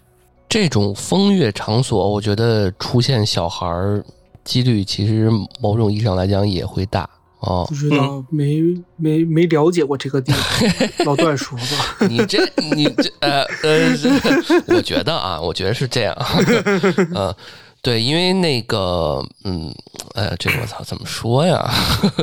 没事，你直接说吧，别害臊。因为因为那个这个避孕措施做不好的话，就会有一些这个，呃呃，我我我我也是听说啊，就是这这些地儿离这个附近比较近的地儿，也会有那种特别，呃。简陋和没有任何许可执照的这种打堕胎的地方，啊，因为他们的这干活嘛，几率会比较大，所以，呃，我当当时我看到那种老太太，可能她就是找一些恶灵，呃，去找投胎嘛，对吧？就是这种被打掉的小孩什么的，然后，嗯，然后。所以你看到这老太太，老太太就可以给你这么一个恶灵小孩儿。因为之前林正林正英跟那个吴君如有一个这种也有这种恶小孩的这种故事嘛，这是我想到这个。对，那部片子，那部片子在 B 站非常经典。对，还有什么进突然间走着走着进到一轿子里边什么的啊，就是那种。嗯嗯，对对对对，那个是那部电影最近的，我对我最喜欢的那个那一部就是林正英的系列里面，嗯。然后其实我要讲的就是我说的那种特殊的环境，我为什么讲到有产科医院，有那个特殊儿童学校？其实特殊儿童学校是什么呢？就是有一些嗯智力障碍啊、自闭症啊那种小朋友的那种学校，然后还有一个就是游乐园，就这三类地方一般就是很容易聚集。这种过世的小朋友之类的，然后我们继续往下讲。老板他第二天晚上，他把我们带进去，那就是那一片全是那种自建楼围成的一个四通八达的区域。我从踏进那个路口开始，我就能闻到若无若有若无的类似于精血的味道，越往走越往里面走越浓。嗯，而且当时它是晚上，那一片区域的灯全部都是橘黄色的暖灯啊，但是呢。越往里走的时候，我就我自己的感觉就是那个灯的颜色越来越趋近于红色，同时我能感觉得到角落里有窥探我们的目光。三个人就一边走一边聊，这位老板就说他已经找到了一个大师，过几天就要来做一个清场，所以就让我们不要在那个屋子里面逗留太久，随便看一看就行了。然后呢，有了之前的那一次刻骨铭心的经历，我现在进自建楼都很注意，就是跟老板一定要把一楼的大门要敞开着，而且还找了两块砖给它顶上，不要让那个门自己给关起来。嗯，至于那个刻骨铭心的经历是什么，如果有听友还不知道的，请返回去听一下我们的第一期节目《自建楼的奇这个密室，这个啊。密室的那个啊，对，一进去咣一下就撞上了，嗯，对对对对对，而且老段和宇哥听到这个有没有觉得很熟悉？房子有问题，老板是打算要做餐饮的，然后我又去了。不会又是一老板吧？可着你坑。这就是那老板吧？然后我们继续讲，我们一进去了以后呢，打开灯就能看到那个楼的，就是楼里边的那个墙还没有粉刷，没有粉刷的那个墙上就会很高的地方有几个小孩子一样的手印，然后我们就用手机打那个光，然后再看。但其实那个好像也不是人按上去的，它就是有点像那种回南天潮湿了以后那个墙的那种黑色和青色的霉菌给哦聚成的是那种印，就就发霉的那种印子。嗯但是再一想，有什么样的霉菌会这么巧的就聚了好几个，就是很规规整整的，都是小孩的手印，对吧？很奇怪。嗯然后整间屋子里就是有一股那种装修的材料的那种味道，和混合着一种生肉的味道，生肉的腥味，肉的味道，对还有甲醛味儿。就是装修材料的那种，嗯也不一定是甲醛，反正就是有一些很多那种刺激性的味道。嗯我顺着那个味道找源头，其实就好多个源头，就是在那几层楼的那个厕所那边。呃，正当我百思不得其解的时候，我脑子里突然闪过一则我原来在网上看到的那个新闻，然后扭过头，我就尽快，我就跟老板说，你一定要尽快把这个化粪池给打开，然后清理。最好你开的时候找几个你如果有做警察的朋友，让他们陪着你一起，就是在旁边看着开这个化粪池。然后这个老板呢，他听到我说的话了以后，他瞬间他就想到我是不是懂点啥，然后能不能帮他现在做点什么。但我做这一行，我们做从事这一门的时候，有个规矩，就不要去抢别人的活。而且他都已经说了，他找了大师，那我就没有必要再去从中去插手做一点什么。然后 这一次就跟上一次不一样，我们很顺利的就能离开，然后就走了。然后我讲到这里的时候，我就放个气口，就是这位红马甲和银头发的老太太，宇哥和老段能不能猜一下她是什么人或者是什么东西呢？你居然说的是她是什么人或者什么东西？我觉得你要说到是什么东西，可能就不是人这块儿的了。嗯，我我其实刚刚那一环节我有提到过这这位，就是他有可能是一个，你觉得可能是个恶灵，对是吧？因为他不是一个人，肯定他要是人，他他他没有这个立场说带着这么多。呃，恶恶就是小孩儿去去一个一个带着他们去投这些胎的感觉，可能我目前了解的是这个层面，或者他是一个特别特殊的人，就是他是一个引渡的或者是说他得靠这个来增加自己的那个修修为的啊。我操，嗯一个邪修，我操！对啊，嗯，也不是，就是讲这后面的东西，就是我下面讲的，可能听友和老段和宇哥听了会有一种反而会有一种温情的感觉，就是我后面我自己又回去了，我没有叫任何人，但是我去的时候呢，我带了一只熟鸡、一瓶子鸡血和一只空碗。再回到那一片区域的时候，我专门找找到了一个死胡同，把鸡摆在地上，把鸡血倒进那只空碗里边放好，我就点上烟，蹲在地上等，大概等了一个小时这样子。我旁边突然坐下来一个老太太，红马甲，银头发，而且是什么呢？尖腮细目，在灰暗的路灯之下的时候看一眼，他的跟他的眼睛一对视，他好像就能把那个人的魂魄给定住一样的那种感觉。尖腮细目，狐狸，但但是呢，他的目光就没有那么阴冷，就是还比较慈祥的。我没开口，我一根接一根的只是抽烟，他也不说话，坐在我旁边等了一会，然后就开口跟我说，开始跟我说，他主动说的，但是他用的是我家乡的方言，他用的也是壮话啊。我要在这里面值得一提的就是这件事情发生的地方的方言，它不是讲壮话的，而是使用一种统称叫做西南官话的方言。哦，就是重庆、贵州、云南，嚯，就是这种西南官话的这种哎见到老乡方言。他们那个地方的本地人是不会讲壮话的。那他怎么知道你讲这个呢？他怎么就是他为什么会知道你是哪儿的人呢？我们。继续往下说，最后我再给大家一个解答。嗯，然后对话的大致内容就是，就是个老太太说的话的大致内容就是，她要把这里的孩子全都送走，她才能离开，她才会离开。而且他很早就住在这里，这里的孩子呢越来越多，直到最近几年以后才没有。他必须要把这里的孩子全部送走。啊？为什么？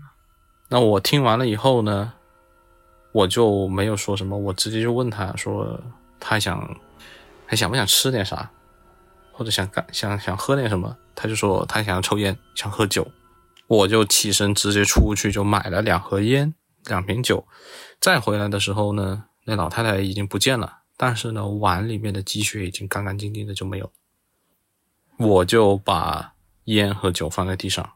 然后起身准备走的时候，那个身后就又传来那个老太太的声音，就说用讲用壮话，我其实就翻译了一下，他就喊了三个字，就是小伙子。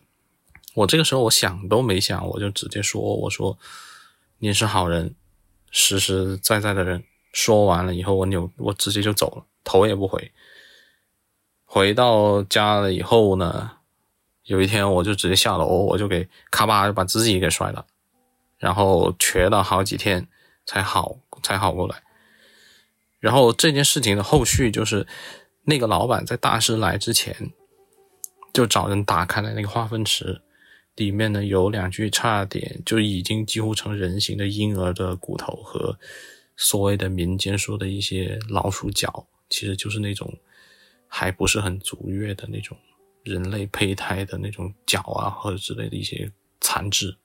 然后这件故这个故事就到这里就结束。那宇哥和老段就是有什么东西继续说，就是想问的，然后我会在这里做一些解答，也会把我要解开的一些东西来说出来。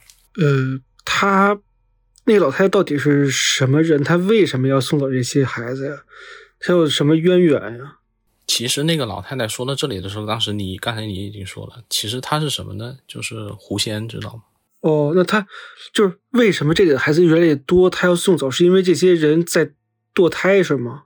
不是堕胎，其实刚才老老段隐隐约约是已经讲到了这个做工，他们在这些红灯区的小姐在工作的时候，其实这些东西呢是什么呢？我在之前在网上看到的那个新闻是哪一？哪一个学校的女学生怀孕了以后，为了让家长和小孩不知道，呃，就是同学不知道，把那个孩子就直接就没足月给排出来了，然后通过那个下水那个厕所的下水冲掉走了。这个我确实听过，而且呃，在北京之前有一个学校出现过这么一事啊，对，是海淀的，都知道。是，然后呢，其实。我为什么我就是看到了那个新闻，我当时我在讲时，我脑海中一闪，我就知道这肯定是这个事情。为什么呢？就是因为那个地方广西做红灯区的这种，我据我很多做警察的朋友说，就是有很多越南过来的女人通过做这种皮肉生意赚钱，然后回家。他们来到中国就是偷渡来的。他们没有身份，也不合法，所以他们没有办法去医院，加上语言也不通。他们知道自己去医院的话，肯定就要被，嗯，遣返。嗯，而且刚才老段也说了，哪怕是没有所谓很专业的资格的那种小诊所，他们也基本上也只敢给中国人治病吧。他们不可能说。无缘无故的，就是说他们也不敢也不敢承担这个风险，是给一些外国人来治病。嗯那这一些很大一部分从越南偷渡过来的女性，在不慎就出现了一些我们所谓的工作意外的时候，她们怎么办？就只能可能通过一些其他的一些方法把这些小孩给弄出来，然后排到呃下水道里面。然后那一片区域呢，听说做这种红灯区其实已经有一些年头了。那么肯定也不只是那个老板的那一栋房子有过这些事，所以我才说，我一进去的时候，我就感觉到好像整个区域弥漫着一股精血的那种味道，然后还有人在偷窥，而那一些小孩子，我在想说，为什么说他们都是没有形的？其实没有发育完全的小孩子怎么会有形呢？玉哥和老段，你们想想是不是这个道理？就是没有发育足的，嗯，好像我记得是，呃，就是一些呃女孩可能在过程中不是特别在意，然后不小心怀了，然后可能一两个月，他们还是可以通过一些药物给它给弄掉，然后吃药也好，还是怎么着也好，然后最后可能成功了，她就会夸排，就是在来月经的时候就会排一个特别嗯大量的。那在这里面排出去的到底是什么？就可很有可能像老四说的，就是在最后那个化粪池里面那些东西。嗯，对，但是其实呢，那一个老太太，就是说我对于出马就不大了解，但是我文广西其实也是有一些动物，就是说以后可能就是会有机会的会专门讲，就是说除了魂以外，还会有妖物，就是所谓的这些动物修炼的一些东西，就是会专门讲一期。而这一个老太太呢，其实就是嗯。黄鼠狼，它有黄鼠狼里面它有正修和邪修，邪修的话就是靠过害人啊、哦。什么之类的东西来增加自己的修为，而这一位老太太呢，她做的其实就是所谓的正修，就是她要积善缘，就想让这些小孩有个去处，或者说能投胎怎么样的，就是他想尽办法要安置这一些呃小孩，但是呢，他自己可能或者说也没有办法，就是本身他们这些婴儿他没有足月和什么的时候，他们的灵魂就按我们这边说的，他的灵魂是不完整的。这也是为什么说为什么说有他安排的这些，就是很多人怀孕人会流掉，因为他本身那些孩子的魂魄就是不完整。就还没有意识，他不是一个人呢，所以他成功率就很低。但是我觉得就是他是好心，但是呢，是实在是他想成就的这些这些东西，他还不是一个人。对，但是他已经很努力的在做这些事情了。不是他他他为了什么在做这个事情啊？就是他是为了自己的修行吗？善对他可能就是为了自己的嗯修行，也就是为了善。哦是啊，那这就是最后还是挺感动的一件事情。哎呀，我觉得老四讲故事的这个过程真是很、很好。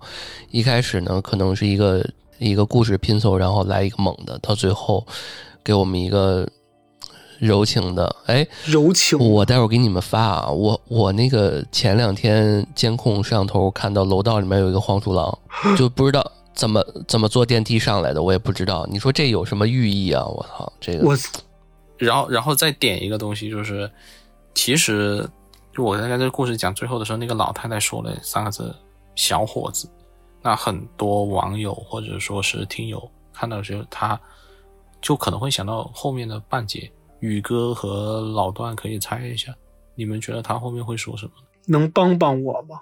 不对，你看我像人吗？哦，我知道这个，我我知道这个，讨口风知道吧？我知道这个，对他的修行但是这个好像有两个版本的答案，一个说必须说像，一个说必须说不像。但是我其实不用说什么的，我就是说我知道的东西，就是对于他来说，他是需要说，需要别人对他说像的。哦，我能理解为这个跟这个人本身，这个人本身嗯，的好坏是有关系的。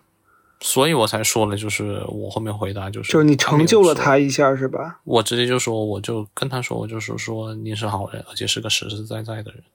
哪怕我说的这个东西，就是人一般给这些东西口风，就是口风的时候自己会受到一些损耗。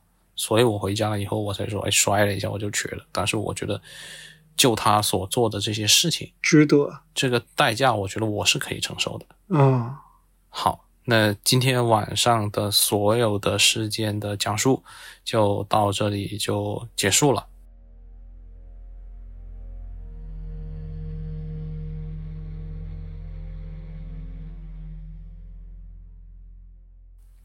然后呢，我们是不是还要进行一个另外的小环节，就是我们之前讲好的一个每期一个小妙招的环节？哎，这期是什么？赶紧说说，让我学学。上一期讲的是鬼压床啊，压床。这一期我们就是来讲了一个鬼打墙，嗯就是被给迷住的，是怎么样来处理？这个是比较，呃，也许很多人会碰到的。然后呢，这些东西基本就是分为，也是一样，分为两种情况。有一种是发生在城市里边的比较多的，是什么呢？一个是像在北京的话，就是钻胡同的时候，嗯就容易就感觉自己就转转来转去就绕不出来了。还有一个东西是什么很邪门的，就是在地下车库的时候，怎么也找不到上电梯的那条路。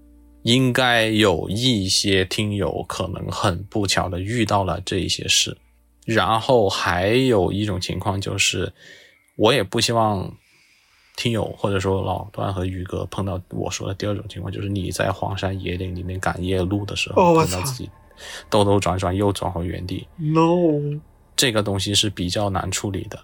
好，我就是说这两个是这两个东西的的解法。首先，第一个，我觉得最豁得出去的，也就是效果最好的，就是你碰到这个事情的时候，我觉得对于男士来说比较方便，就是你当下啥也别管，直接就是站好了，把裤带子一解，往地上撒一泡尿，然后呢，在自己的尿上踩一踩。就是让鞋底沾沾上了那些尿了以后，你就再重新走一遍，基本就是能走得出去。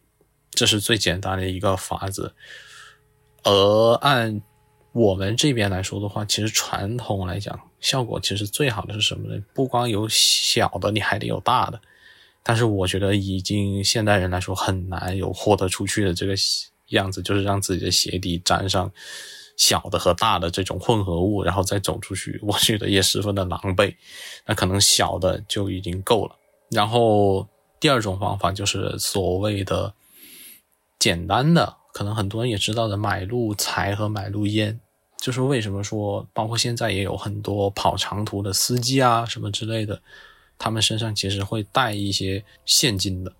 他们就是怕碰到这种情况的时候，你们如果说各位听友碰到这些事的时候，就是转转了出不出去了，可以抽烟的点上烟，点上三三支，屁股一倒，把它立在地上，然后拿一些纸币来一烧，嘴里就念一念，比如说什么不小心路过宝地，多有惊扰，然后现在给哪一位各路的前辈孝敬一点东西。希望就是能放我走，然后基本上你就能走得出去了。然后如果说所有的东西都这些东西都没有办法的时候，还有一招，最后终极的一些办法就是，你把自己的鞋子记住，一定是左边左脚的鞋子脱下来，然后往鞋底子上吐一口口水，蹲在地上用力的拿那一只鞋子抽打地面。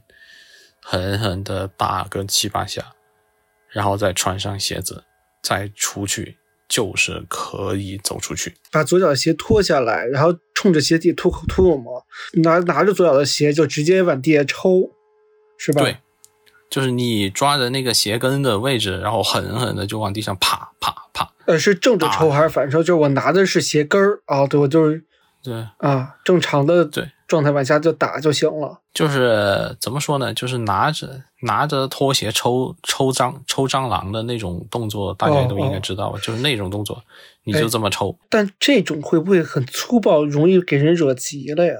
所以我就是说，这个东西就是最后的方法，就是前面的东西你都不管用的时候，你就只能用。那既然你都已经出不出去了，那其实就是碰到了这一种情况，就比较难的解决了。那或者也可能有一些情况呢，就是如果你生活中有认识某一些先生啊什么之类的，碰到这种情况，也许你可以给他打个电话，让他火速过来救援一下。我操，到时候 打电话怕没信号，惨了。嗯，那个可能就碰到了我们第一期的故事了。好，我们今天这一期分享的小妙招也就到这里就结束了。那感谢大家收听这期节目啊，然后也欢迎大家在这期节目下方给我们的老四啊留言分享，呃鼓鼓劲儿，然后也给呃如果有什么想法，或者是说想让老四重重点聊哪方面的这个小妙招，也可以在下面留言。呃，然后呃，咱们大概宇哥，咱们以后定一下，大概至少一个月，是不是？这个保保听众一个一个月，请老四过来跟我们分享分享这个他的一些故事，然后这个阴阳先生录这个系列我们就继续做下去。呃对，然后偶尔我们这个嗯灵异其他的投稿相关的话题呢，也希望大家来投稿吧，因为没有投稿我们确实也做不了。所以呢，如果大家投稿多的话，我们嗯，能这个一个月能有两期甚至到三期的恐怖故事，嗯，我觉得应该大家听起来也很爽。然后精品的，呃，大家就来听老四的这个故事就好了。嗯行。好，那感谢大家收听这期的安全出口，这里是 B 一的恐怖鬼怪屋啊，我是老段，宇哥，老四，我们下期再见，拜拜。嗯，下期再见，拜拜。拜拜。没有想过，那个那个所谓的黄大仙上来的时候，他也许是跟着别人上来的，然后那那个别人应该发现了才对啊。也许别人眼里面的那个黄大仙就是个老太太呢，他直接就跟别人说：“哇哎，小伙子，你帮我摁摁一下到哪一层哪一层。”我操！他要是专门来的三层到你家门口，老谭，我操！跟我说小镇，我要去那儿找一下那位小小伙子。我姓操！姓段的，我操！算算算了，不跟他不录了，不录了，不录了，不录了，我再见，拜拜，拜拜拜拜拜啊拜拜拜啊！小伙子，你看我像人吗？我操！我没给人开门儿，我操！行行，算了算了算了，再见再见再见再见听众们再见啊！再见 Thank you.